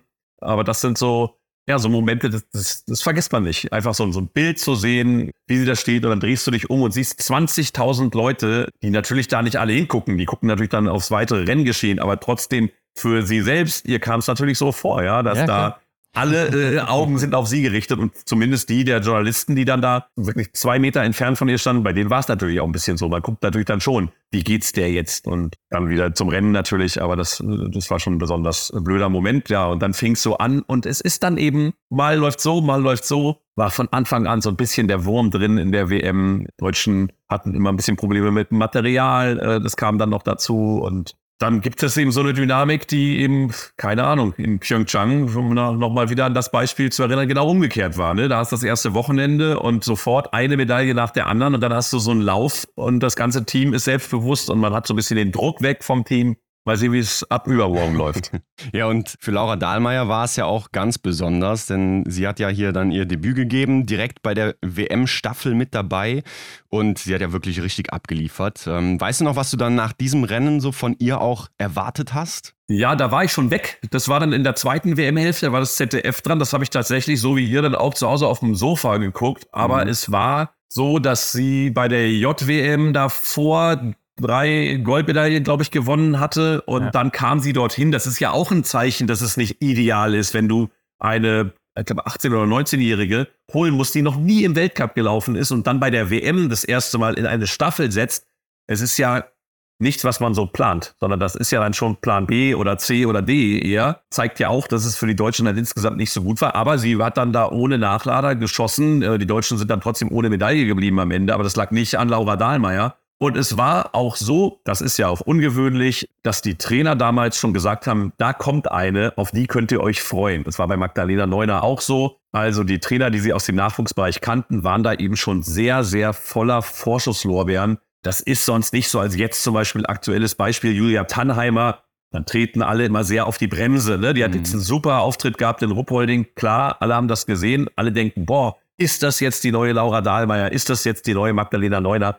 Ich finde das sowieso blöde, wenn man das dann immer vergleicht mit denen, weil jeder ist ein eigener Mensch und Athlet. Aber klar, das liegt dann eben irgendwie auf der Hand und das passiert dann. Das muss man auch dann irgendwie aushalten. Aber da und bei allen anderen, die danach kamen, auch wenn die im Juniorenbereich überzeugend waren, äh, haben die Trainer immer gesagt, jetzt lass die erstmal machen, lass die erstmal ankommen. Bei Laura Dahlmeier war das anders. Da waren eben alle schon so davon überzeugt, dass das eine gute wird. Magdalena Neuner damals hat gesagt, ey, Laura Dahlmeier, die kam zu uns zum Training und äh, da haben wir in der Halle Fußball gespielt und die war fünf oder acht Jahre jünger als alle anderen. Die hat da alle umgegrätscht, völlig respektlos. Die war da äh, voll auf Angriff und, und so. Da war ihr schon klar, die hat einen Ehrgeiz, die hat was Besonderes, was andere nicht haben. Und das ja, haben wir dann in den nächsten Jahren auch alle gesehen, ähm, wie sie vor allen Dingen auf Schlussrunden einfach sich äh, überwinden konnte und über Schmerzgrenzen gehen konnte. Ja, ich glaube, der Vergleich zu Selina Grotian wäre vielleicht noch ein bisschen größer dann, ne? Also Richtung Neuner Ja. oder ähm, Ja. Dahlmeier dann im letzten Jahr. Dieses Jahr so ein bisschen untergegangen bisher, aber sicher auch immer noch eine für die Zukunft. Ähm, aber du hast jetzt schon diese Staffel angesprochen, wo Deutschland keine Medaille bei den Damen geholt hat. Die war aber sehr spannend, ne? Also sehr eng. Und dann auch diese Duelle, Svensson, Foucault, auch sehr eng alles. Und wenn ich mir generell diese alten Rennen nochmal so angucke, dann habe ich häufiger das Gefühl, dass früher irgendwie mehr Spannung drin war, gerade so in diesen Kopf-an-Kopf-Rennen, so auf der letzten Runde. Da waren nochmal viele zusammen und da ging es so richtig rund. Siehst du das genauso? Also hast du auch dieses Empfinden, dass da früher irgendwie mehr Spannung in den Rennen drin war? Ja, das ist ganz witzig, weil ich gestern einer Thüringer Zeitung ein Interview gegeben habe zur WM und die haben mich dann immer so gefragt, Justine Brisas oder Julia Simon, Oberhof oder Ruhpolding, immer so Vergleichsfragen und da war eine Frage Massenstart oder Staffel. Und dann habe ich gesagt, auf jeden Fall Massenstart, weil die Staffeln einfach in den letzten Jahren nicht mehr so spannend waren. Und ein spannendes Rennen ist einfach interessanter als ein, ähm, ein Rennen, was äh, nicht so spannend ist. Das ist ja logisch. Und das ist tatsächlich so. Also diese, vor allen Dingen in Staffeln finde ich. In Massenstarts ähm, oder Verfolgern würde ich sagen, da gibt es auch immer mal wieder jetzt Humpolding zum Beispiel richtig spannende, spannende Wettkämpfe. Aber in Staffeln ist es tatsächlich weniger geworden. Es sind einfach weniger Mannschaften, Ja. die vier gute haben. Also äh, damals gab es sechs, sieben, vielleicht sogar acht Mannschaften, die man auf dem Podest erwartet hatte. Jetzt sind es eigentlich immer nur noch vier, Ja. äh, die es in der Regel schaffen können, die es unter sich ausmachen. Das ist leider so. Natürlich auch bedingt durch die Russen, die nicht mehr da sind, aber die Österreicher sind als Mannschaft nicht mehr so stark, die Tschechen sind nicht mehr so stark, die Belarussen äh, waren natürlich auch immer eine gute äh, Staffelmannschaft. Also da ist natürlich ein bisschen was weggebrochen. Christian, lass uns ins Hier und Jetzt kommen. Wir haben ja eben schon mal so ein bisschen drüber gesprochen, mit wem oder mit welcher Station im Weltcup ist Nove Mesto überhaupt vergleichbar? Und du hast Oberhof angesprochen. Gibt es da noch irgendwie einen anderen Vergleich, den du so im Kopf hast? Ja, also vom, vom Stadion ist es natürlich sehr ähnlich äh, von Oberhof, weil einfach der Bau so ähnlich ist. ne? Das ist alles so ein bisschen vergleichbar. Selbst in Oberhof ist ja inzwischen die Strafrunde so ein bisschen an den Rand geschoben worden, war ja früher in der Mitte des Stadions. Das ist da auch so. Also das ist so ähnlich. Man läuft in diesen Kessel ein, dann durch so eine lange Rechtskurve ähm, rüber zum, zum Schießstand. Und ansonsten äh, das finde ich jetzt schwer zu, zu beantworten, womit das vergleichbar äh, sein soll. Es ist dort insgesamt einfach sehr, sehr ländlich. In Novo Miesto ist ein wahnsinnig kleiner Ort. Da gibt es den Marktplatz, wo ja leider dieses Jahr keine Siegerehrungen mehr stattfinden werden. Ich finde das aber ein bisschen schade. Die Rennen sind ja in der Regel abends jetzt bei diesen Weltmeisterschaften und die Siegerehrung findet dann direkt danach im Stadion statt, also mit Nationalhymne, mit Medaille und so weiter und so fort. Ich finde das eigentlich immer schön, wenn das am Tag danach abgesetzt abends ist oder zwei, drei Tage danach, wenn man dann mal mehrere Siegerehrungen am Stück zusammen macht oder so. Das äh, ist ja sonst auch oft üblich gewesen.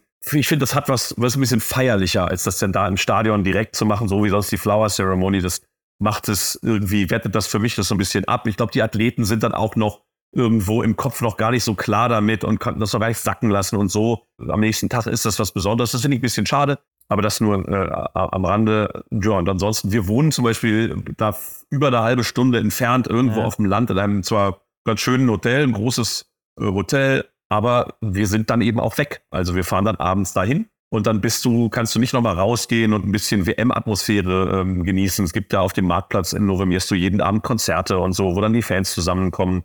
Da muss man eben entweder dann direkt da bleiben nach der Arbeit und dann zurückfahren oder man ist eben weg, weil man ins Hotel gefahren ist. Ist so ein bisschen, das mag ich lieber, wenn man äh, wie in Ruppolding dann eben einfach in dem Ort wohnt, aber das geht da nicht, weil es einfach nicht so viele Hotels gibt und weil wir natürlich auch viele Zimmer brauchen. Aber gut, in erster Linie geht es natürlich am Ende um die Rennen da und um die WM. Und ja, ich bin mal gespannt, was äh, uns da so geboten wird. Auch von euch, von der ARD, Dexi. Also vielen Dank hier auch für die Zeit, die du dir genommen hast. Gut, dann fahre ich jetzt mal weiter. Ich bin Wollte ich gerade auch natürlich sagen. angefahren für euch. Während der Fahrt nicht mit dem Fahrer sprechen, ne? Haben wir jetzt ein bisschen Genau, missachtet. genau. Aber ja, wir wollen nicht weiter stören. Also mach's gut, bis dann. Bis dann. Ciao. Danke, ciao. Danke euch. Das ist doch immer wieder schön, noch so eine Stimme von so einem Zeitgenossen zu haben. Ne? Das hört sich jetzt noch älter an als Ein. Zeitgenosse. ja, und wenn man sowas hört, dann hast du da auch wieder Bock, jetzt einfach mitzubekommen, was wird denn bei dieser WM vielleicht passieren. Und wir haben jetzt noch so gar nicht über das Gastgeberteam gesprochen, Tschechien, denn da läuft bisher noch nicht so gut und das findet auch Andrea. Hallo miteinander. Mich interessiert eure Einschätzung zu den Tschechinnen und Tschechen, warum die bislang in der ganzen Saison ähm, noch nicht so richtig glänzen konnten. Ja, ob ihr glaubt, ob der Druck der Heim-WM, ob der von Beginn an der Saison schon so groß ist, dass es bislang nicht geklappt hat und ob ihr glaubt, dass an der WM selber noch die eine oder andere, zum Beispiel Maketa Davidova, noch einen raushauen wird. Das würde mich interessieren. Danke. Ja, danke dir, Andrea. Hendrik, was sagst du? Gibt das noch was? Ja, lass uns das große Einhorn im Raum hier ansprechen. Maketa Davidova, ne? Um die geht's doch. Also klar, um das restliche Team natürlich auch, aber sie ist ja das große Aushängeschild. Und ja, man weiß es nicht genau, was da los ist, ne? aber ich habe mir das mal angeschaut. Ihre Trefferquote aktuell ist 7% schlechter, beziehungsweise sie trifft eben 7% weniger als letzte Saison. Das Laufen scheint scheinbar gar nicht so ein großes Problem zu sein, weil da erkennt man sogar einen leichten Aufwärtstrend. Aber ja, das Schießen, das läuft einfach nicht. Und man weiß nicht warum, ne? aber sie, vielleicht sie schon. Vielleicht konnte sie in der Pause noch irgendwas dran regeln, ähnlich wie andere Charaktere ja auch. Bleibt aber abzuwarten. Ja, sie ist jetzt am Schießstand letztes Jahr bei 87 Prozent gewesen, jetzt dann eben nur noch 80. Also das ist echt kein guter Wert mehr, 80. Mhm. Ne? Im Schnitt dann irgendwie im Sprint zwei Fehler so circa. Könnte Genau. man mal übertragen sagen. Und das ist natürlich dann echt nicht gut. Und sie hatte ja sonst auch immer ihre Range Times verbessert, zumindest sehr stark verbessert im letzten Winter. Und jetzt merkt man aber auch, sie rudert wieder zurück. Also ist wieder ein bisschen langsamer geworden. Das kann natürlich dann auch mit dieser Unsicherheit zu tun haben. Also, dass sie merkt, sie trifft nicht mehr so gut und sagt dann, okay, dann schieße ich jetzt vielleicht wieder ein bisschen langsamer und treffe mehr, aber das funktioniert dann eben auch nicht. Ja, und jetzt hast du gesagt, läuferisch stabil, ne? Also so immer um die 3,6 Prozent über dem Durchschnitt, damit recht schnell auch unterwegs. Aber ich habe mir mal die Sprints angeguckt. Da ist sie letzte Saison bei einem Wert gewesen von minus 5 Prozent und jetzt ist sie bei minus 4 Prozent. Also ein Prozentpunkt verloren in den Laufzeiten nur im Sprint jetzt. Und das ist schon viel, ne? Also das macht circa 11, 12 Sekunden aus bei so einer Sprintzeit, die man am Ende hat. Ja, und da kann man sich ja ausrechnen, da bist du schnell mal auch drei, vier, fünf Plätze weiter hinten. Ja, und wenn dann noch der ein oder andere Fehler dazu kommt, dann ist das Rennen eigentlich schon zu vergessen. Genau, dann bist du nämlich ganz schnell bei 30 bis 40 oder sogar 50, 60 Sekunden, je nachdem, wie es läuft. Und ja, damit ist das Rennen dann eben nicht mehr so gut. Aber auf der anderen Seite, die Formkurve, die zeigt dir jetzt nach oben, ne? also in Ruppolding und Antolz, da ging es schon läuferisch wieder deutlich besser. Und sie hatte auch in der Vergangenheit ganz gute Laufzeiten in Novo Mesto. Also vielleicht wird es ja wirklich was und dann würden die Tschechen natürlich sowas von abdrehen am Ende. Boah, ja. Aber ich glaube auch so, der Druck, der ist sicher hoch fürs gesamte Team. Also man merkt ja auch auf Social Media, ne, so, da ist viel los. Es gibt viele Pressetermine. Die Fans haben sicher hohe Erwartungen an das Team. Auch gerade an der Davidauer, die schon viel gewonnen hat. Ein Kritschmer, der ist auch deutlich schlechter als im Vorjahr. Das ist ja so das Aushängeschild bei den Herren momentan noch. Shavatova ist echt eine starke Läuferin. War ja auch in letzter Zeit mal hier und da im Fokus in einigen Rennen. Aber Trefferquote 71 Prozent. Also das ist natürlich fernab von Gut und Böse. Also das Ja. ist echt nicht gut. Hat aber auch schon in Antolz bei der WM 2020 Bronze im Sprint geholt. Mhm. Also könnte ja. Ja. hier auch wieder so ein Ding sein, dass sie mal durchkommt und dann kann sie tatsächlich auch aufs Podest laufen, ne?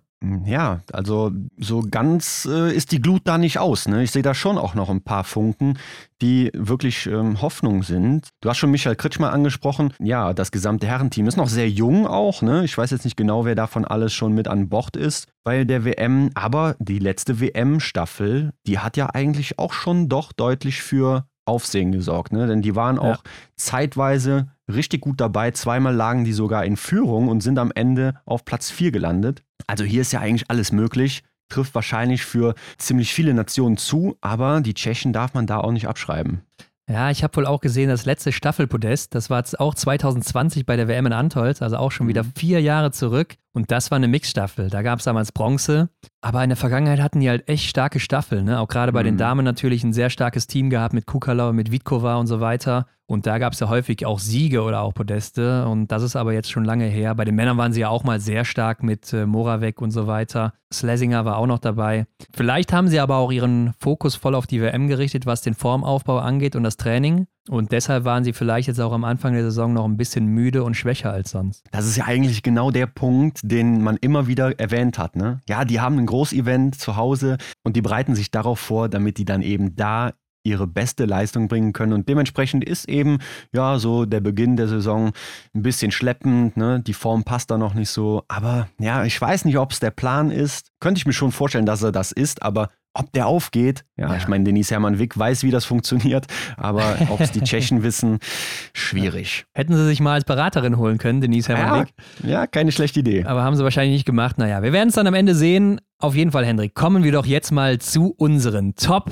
5 WM-Highlights. Wir haben uns ja im Vorfeld mal überlegt, was sind denn die größten 5 WM-Highlights, die uns am meisten geprägt haben? Mhm. Es war für mich auch sehr schwierig, sich da zu entscheiden. Aber ich bin ja, am klar. Ende dann auch auf 5 gekommen und ja, ich lasse dir einfach mal den Vortritt. Was ist so dein Platz 5? Ja, das war wirklich schwer, sich da zu entscheiden. Mein Platz 5 geht so an ein Fernduell. Also ich habe so ein heißes Fernduell gesucht und natürlich auch schnell gefunden. Denise Hermann Wick, Oberhof Sprint 2023. Ich glaube, das brauche ich nicht lange auszuführen, wo Hanna Oeberg noch beim zweiten Schießen dann eben vor Denise 9,2 Sekunden lag und dann im Ziel durch Denise starke Schlussrunde hat sie dann doch Gold geholt. Aber das will ich eigentlich gar nicht erwähnen, denn das heiße Fernduell, was ich hier erwähnen möchte, geht an Vanessa Hinz, oh ja. Einzel ja, ja. Antols 2020. Ne, also Vanessa lag ja lange auf Goldkurs mit der 35. Startnummer ins Rennen gegangen. Und die Favoritinnen, die nehmen sich da auch schon früh raus beim ersten und zweiten Schießen. Also alle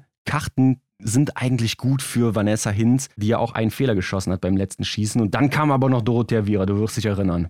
Ja, also direkt, als Vanessa Hinz gesagt hast, wusste ich natürlich direkt, was Sache ist. Ja, das war natürlich ein absolutes Highlight. Dorothea Viera dann ganz knapp vor ihr im Ziel mhm. und dann noch Gold geholt, aber das war natürlich ein Wahnsinns-Einzel und zeigt mal wieder, wie spannend auch dieses Format sein kann. Ja. Bei mir auf Platz 5, ich mach's, ja, soll ich jetzt sagen, ich mach's langweilig. Also für mich ist das sicher ein Moment, der wäre eigentlich höher anzusiedeln, aber ich glaube, das ist so ein Moment, da wartet einfach nur jeder drauf, dass er jetzt hier kommt. WM 2017, Hochfilzen, Massenstart der Herren, Hendrik. Du wirst natürlich auch direkt wissen, was ich meine. Jetzt schon? Ja, weil es eben so offensichtlich ist, packe ich den auf Platz 5. Boah, okay. Aber der muss halt einfach hier drin sein und deshalb ja. haue ich den direkt mal raus. Simon Schemp, also der Antritt im Berg, ne? also unvergessen, wie er Simon ja. Eder davonzieht, zu Gold läuft und dazu eben dieser legendäre Kommentar von Christian Dexne. Also wahrscheinlich der legendärste Kommentar der Geschichte im Biathlon. Und generell auch diese Weltmeisterschaften da 2017 mit Laura Dahlmeier, die ja da alles abgeräumt hat. Ich habe mir eben nochmal den Medaillenspiegel angeguckt. Deutschland siebenmal Gold geholt und dann kommt erst die nächste Nation mit einmal Gold. Also was war das für eine kranke WM und sicher auch eine Euphorie in Deutschland, die ich gar nicht so mitbekommen habe. Aber dieses Rennen mit Simon Schemp und dieser Antritt, also Ah, Gänsehaut, wenn ich allein jetzt gerade dran denke. Ja, ne? ja, kann man sich auch nochmal anschauen.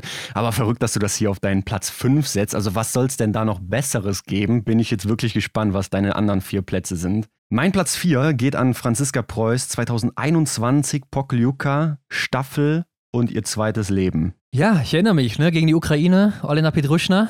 Absolut richtig. Also nach dem zweiten Schießen hatte Franzi noch elf Sekunden auf Marte aus Büreuseland für Norwegen gestartet und nur zwei Sekunden Vorsprung auf Olena Pedruschna. Und ja, auf Silberrang dann unterwegs und irgendwie wird sie dann von der Ukrainerin noch überholt auf der Schlussrunde. Ja. Die setzt sich sogar ein bisschen ab tatsächlich. Und da hat ja auch jeder schon gedacht, okay, gut, dann wird es halt Bronze. Auch Herbert hat dann seinen Kommentar dazu abgegeben. Ja, dass es jetzt schon fast vorbei ist. Man war im Prinzip schon in der Situation, dass die Strecke nicht mehr viel hergegeben hat. Ne? Da konnte man nicht mehr viel gut machen. Und Herbert hat auch noch schön gesagt, jetzt bräuchte sie einen Wunderski. Ja, und plötzlich zieht Franzi nochmal an, geht an der Ukrainerin vorbei und holt sich dann noch Silber, beziehungsweise fürs deutsche Team. Also Herbert Fritzenwenger meinst du wahrscheinlich dann als Ganz Kommentator. Genau. Ja, also auch Wahnsinnsstelle, sicher habe ich direkt vor Augen wieder. Und ja, da sieht man einfach auch, was Franzi für eine Qualität hat. Bei mir mhm. es weiter. Wir haben ja eben über Laura Dahlmeier mit 19 Jahren gesprochen, die da abgeräumt hat bei der WM in Nove Mesto. Aber 2007 in Antolz, ja, da ging ein ganz anderer Stern auf, der vielleicht größte, den jemals die Biathlon-Welt erblickt hat, nämlich Magdalena Neuner mhm. bei der WM in Antolz mit 19 Jahren. Ja, tritt in vier Rennen an, holt dreimal Gold davon in Sprint und Verfolgung und dann eben noch mit der Staffel. Also einfach unfassbar, wenn man das hört. Und äh, auch hier, ne, wenn ich mir gerade meine Hand angucke, da zittert die, wenn ich daran denke. Das ist doch verrückt. Ey, mit Geil. 19 Jahren räumst ja. du da so bei den Großen ab, mischst da so auf. Unglaublich. Ja, da kann man auch nur fragen, was soll denn da jetzt noch kommen? Aber ähm, ich habe es leider damals auch nicht so richtig mehr mitbekommen. Also auch nicht so tief verfolgt wie heute, aber deshalb habe ich auch nicht mehr so viele Erinnerungen dran. Aber ja, wenn ich das auch heute nochmal sehe, einfach unglaublich, dieser Moment. Habe ich tatsächlich gar nicht gesehen. Also Magdalena Neuner habe ich nie aktiv gesehen, aber schnauf mal gerade durch. Ich springe jetzt ins Jahr 2016. Nach Oh ja. Oslo zum Massenstart Johannes Tingesbö Oh ja. gegen Martin Foucault.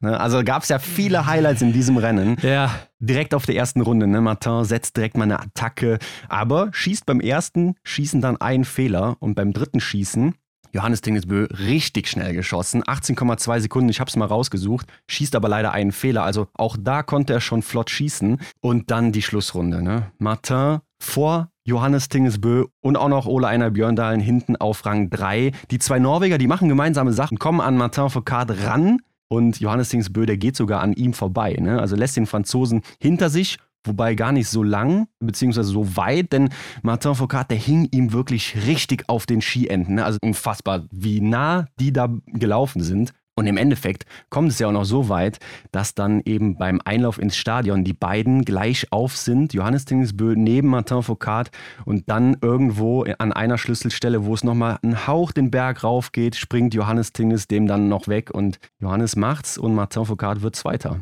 Ja, Hendrik, ob du es glaubst oder nicht, ist auch mein Platz 3 hier. Wow, Äh, geil. Hättest du mich ja unterbrechen können. Also ich glaube, dieses Rennen habe ich jetzt auch schon, ja, wahrscheinlich zehnmal in meinem Leben gesehen oder so. Mhm. Also es ist natürlich ein unfassbares Rennen und das Verrückte dabei ist ja auch, Foucault hatte die Möglichkeit auf den Rekord, ne? Also Sprint, Verfolgung, Einzel hatte er schon Gold geholt und er Mhm. wäre dann der erste und bis heute auch einzige Athlet überhaupt gewesen, der alle Einzelrennen gewinnt und dann auf diesen letzten Metern, wie du es gerade gesagt hast, zieht Johannes Tingesbö vorbei und er holt dann nur in Anführungszeichen Silber und der Rekord, ja, ist bis heute nie eingetroffen und immer noch offen. Mhm. Mal gucken, ob das mal irgendwann jemand schafft, aber ich glaube, so nah war noch nie jemand dran. Auf jeden Fall ein Moment, an den man, oder den man einfach nochmal gucken muss. Unfassbar. Dein Platz 2, Hendrik.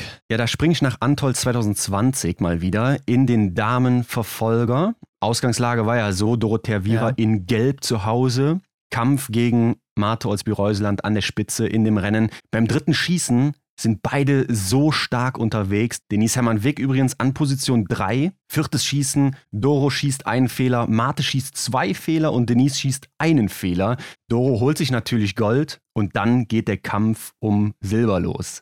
Boah, Marte Olsby-Reuseland gegen Denise Hermann-Wick um Silber. Ja, und irgendwo oder ich glaube, Denise hatte auch die besseren Ski, konnte man, glaube ich, gut sehen. Und äh, ja, dann lässt sie Marte Olsby-Reuseland stehen und holt sich noch Silber. Das war auch ein richtig geiler Fight. Ja, klar, erinnere ich mich natürlich auch noch dran. Vor allen Dingen ja auch die läuferische Stärke von Denise damals in der Saison. Also die war unglaublich. Ja. Aber ich springe zurück ins Jahr 2012, Heim-WM in Ruhpolding und bin mal wieder bei Magdalena Neuner. Oh, mhm. Und das fand ich schon sehr beeindruckend hier. Ne? Sie kündigt vor der Saison ihren Abschied an und liefert dann nochmal so ab, auch gerade zu Hause bei einer Heim-WM. Also da kann man sich sicher vorstellen, wie groß dieser Druck war und gerade auch auf ihre Person. Also die wahrscheinlich, wie eben schon gesagt, größte Person, die jemals den Biathlon betreten hat. Also wahrscheinlich war auch das Interesse an einer Person im Biathlon nie so groß wie bei ihr, jemals vorher oder auch danach. Und ich glaube, das war ein riesiger Druck. Und sie gewinnt dann auch hier Gold im Sprint und mit der Staffel und holt sich dann auch nochmal Silber in der Verfolgung und Bronze mit der Mixstaffel. Also ich glaube, viel besser kannst du zu Hause auch nicht abliefern. Und auch diese Saison damals von ihr. Also sie hat da in zehn Sprints, die es in der Saison gab, acht gewonnen und hatte so richtig heiße Battles mit Daria Domracheva. Mhm. Also das war eine unfassbar geile Saison und äh, erinnere ich mich immer gerne wieder zurück. Und dann dieses Highlight eben mit dieser letzten WM von ihr. Unglaublich. Ja, und das ist mein Platz zwei. Ja, absolut verrückt, die Karriere von Magdalena Neuner. Unfassbar. Dann könnte ich dich ja jetzt einfach fragen, rat mal meinen Platz 1. Äh, ja, ja, ja klar. Dann das, was ich wahrscheinlich auf 5 hatte, oder? Klar, ne? Simon Schemp, 2017 in Hochfilzen, der Massenstartsieg. Da brauche ich gar nicht mehr weiter zu reden. Du hast ja schon viel gesagt. Das ist für mich das Biathlon-Rennen, was man einem zeigen sollte, der von Biathlon noch nie was gehört hat. Dann, äh, glaube ich, hat man einen Follower mehr. Ja, und du hast es ja auch gesagt, Dexy, der hat das unfassbar genial auch nochmal untermalt. Ne? Und ich glaube auch deswegen, dass das auch nochmal mit reinspielt, dass das einfach so ein einmaliges Rennen ist. Ja, bekomme ich jedes Mal Gänsehaut. Und das ist auch so mein großer Wunsch an diese WM. Ne? Dass Dexy ist ja auch wieder dabei und dass er die Chance auch bekommt, natürlich durch die Athleten und Athletinnen, solch einen Kommentar nochmal abzulassen. Das braucht nochmal so ein Update. Man braucht nochmal so ein neues Rennen, was er so kommentiert, äh, wo man denkt, das geht in die Geschichte ein. Das war einmalig. Mein Platz 1, Simon Schemp. Da müssen natürlich auch die Deutschen mitspielen oder vorne mitspielen, damit das passiert. Ja, stimmt auch. Mhm. Aber klar, mein Platz 1, Hendrik, ich glaube, damit rechnet auch niemand, aber es ist für mich so allgemein die WM 2004 in Oberhof. Also da war ich noch sehr jung damals. Boah, hör auf. aber ja, das ist eigentlich so das Event, was ich immer noch im Kopf habe, weil ich Aha. war auch damals so als Kind noch riesiger Raphael Poré-Fan einfach. Mhm. Und er hat ja da richtig abgeräumt, der Franzose, also hat alle Einzelrennen gewonnen, außer im Verfolger Silber. Da hat Rico Groß dann Gold geholt. Und mit der Staffel hat er auch noch Bronze geholt. Also es gab auch nur fünf Rennen damals und er hat in jedem eine Medaille geholt. Ja, und das ist auch so ein Moment, wo ich so diese Bildfetzen noch im Kopf habe von damals teilweise. Und wahrscheinlich die WM, die mich am meisten geprägt hat und weshalb ich auch heute noch so ein riesen Biathlon-Fan bin. Und deshalb auch Oberhof für mich einer der bedeutendsten Orte generell im Weltcup. Mhm. Ja, und damit sind wir durch mit unseren Top 5, Hendrik. Und ich glaube, ihr da draußen habt jetzt auch wieder ein bisschen was zum Angucken, wenn ihr euch vorbereiten wollt jetzt noch auf die WM und ihr vielleicht Ja. auch hier den einen oder anderen Punkt noch nicht gesehen habt, dann holt das auf jeden Fall nach, Leute. Es gibt ja da so öffentliche Streaming-Anbieter, die sowas anbieten, wo man sich das noch angucken kann. Ja, ganz genau. Also findet man, ne? Kann man einfach mal googeln. Die findet man. Und ja, dann, dann habt ihr noch ungefähr anderthalb Tage Zeit, würde ich sagen, denn Mittwoch geht's ja schon los. Und ich glaube, es wird mal Zeit, darüber zu sprechen, wer denn überhaupt in der Mixstaffel läuft und wen wir denn tippen hier. Denn wir müssen ja auch noch ein paar Tipps abgeben. Ja, also das war natürlich übelst brutal. Der Start mit der Mixstaffel erstmal. Wer wird laufen? Wir haben es letzte Woche schon mit Michael Röch angesprochen und das Besondere ist ja, dass die Herren starten und dann die Damen Schluss laufen. Und Henrik, ich hau einfach mal raus hier. Aus meiner Sicht gibt es keinen Weg daran vorbei, dass Vanessa Vogt und Franzi Preuß hinten rauslaufen auf der Position 3 und 4, so wie gerade gesagt. Gehe ich mit. Und dann ist die Frage, was machst du auf den Positionen 1 und 2? Und da tue ich mich schwer. Ne? Also ich würde vielleicht sogar wirklich Justus Stredo als Startläufer setzen, der echt gut war in letzter Zeit Mhm. und natürlich ein sehr schneller Schütze ist und dadurch die anderen unter Druck setzen kann und auch weiß, wie man Start läuft, was ja auch nochmal Ja. besonders ist. Und dann würde ich wahrscheinlich wirklich auf Position 2 Philipp Navrat setzen, weil der schon so unglaublich starke Staffeln hatte, sehr gute Range Times. Mhm. Ja, jetzt auch nicht unbedingt immer Strafrunden schießt, aber er ist eben auch der schnellste Deutsche. Kann ich verstehen. Also zu den Damen brauche ich gar nichts mehr sagen, da gehe ich so mit dir. Bei den Herren habe ich dann wahrscheinlich so die, die Standard- oder langweiligere Aufstellung gewählt. Äh, Navrat und Doll habe ich hier an 1 und 2. Ja. Ja, Thema Schießen. Justus hat sich natürlich sehr gut dafür beworben. Aber ich kann mir vorstellen, dass man dann doch auf die setzt. Ich würde es vielleicht so machen, weil Justus wahrscheinlich ja dann in der Single-Mix startet. Das denke ich auch. Ähm, Ich glaube auch, es führt am Ende kein Weg an Benny Doll vorbei. Also auch wenn Ja. ich ihn nicht aufgestellt habe, glaube ich, dass das deutsche Team das nicht machen wird. Und am Ende wird es wahrscheinlich so kommen, Philipp Navrat auf 1 und Benny Doll auf der 2. Und Justus Strelo hat jetzt auch schon in einem Interview gesagt, dass er nicht alle Rennen laufen wird. Also ich könnte mir auch vorstellen, dass er im Sprint nicht antritt. Der Grund soll wohl sein, auch wegen der Belastungssteuerung, dass ihm das zu viel ist, wenn er dann zu viele Rennen läuft. Ich denke mal, bei den Norwegern wird es so sein, dass die bös laufen. Auch wenn Johannes Dorle Schäftal eben Vortaille im Gesamtweltcup ist und dann hinten Ja. raus. Ja, wahrscheinlich Caroline Offigstadt Knotten und Ingrid Landmark-Tandrevold. Vielleicht Juni Arne Clave, aber ich denke eher Hm. Knotten. Und dann ähm, bei den Franzosen, da wird es nochmal interessant. Also ich denke, Canton Fiormaillet ist bei den Männern gesetzt. Ja. Und dann ist aber die Frage, ob Jacqueline, Fabien Claude oder Eric Perrault. Ja, Jacques der hat mir eigentlich zu viel Mist gebaut. Ne? Also Ja, das, eben. Da tue ich mich schwer mit. Bin ich mal gespannt. Ich glaube trotzdem, dass er läuft. Und Mhm. dann hast du hinten raus sicher Justine Bresas-Boucher und Gilles Simon als Schlussläuferin. Und dann muss Jean Monod hier leider zugucken. Bei den Schweden ist es offensichtlich äh, Sebastian Samuelsson und Martin Ponzilo-Oma, beziehungsweise umgekehrt sicher. Und dann hinten raus sicher die beiden Öbergs. Kann ich mir nicht anders vorstellen, auch wenn Hanna Öberg vielleicht hinter Mona Bronson ist, aber die wird bei der WM laufen. Das lassen sie sich auch nicht nehmen, ne? wenn da dann eben die zwei Besten von Damen und Herren starten dürfen. Ja, ich glaube, das muss man so zusammensetzen dann. Aber wen setzt ihr jetzt hier wirklich auf die Medaillenränge? Also das ist schon sehr schwierig, weil ja auch das italienische Team ist noch sehr stark in der Mixstaffel. Haben wir gar nicht erwähnt, ne? Aber die stehen bei mir hier mit auf dem Podest. Also ich lege einfach mal los. Norwegen, Gold. Ich glaube, da brauchen wir nicht lange drüber zu reden. Italien tatsächlich Silber und auch Deutschland habe ich hier aufgeführt auf Bronze.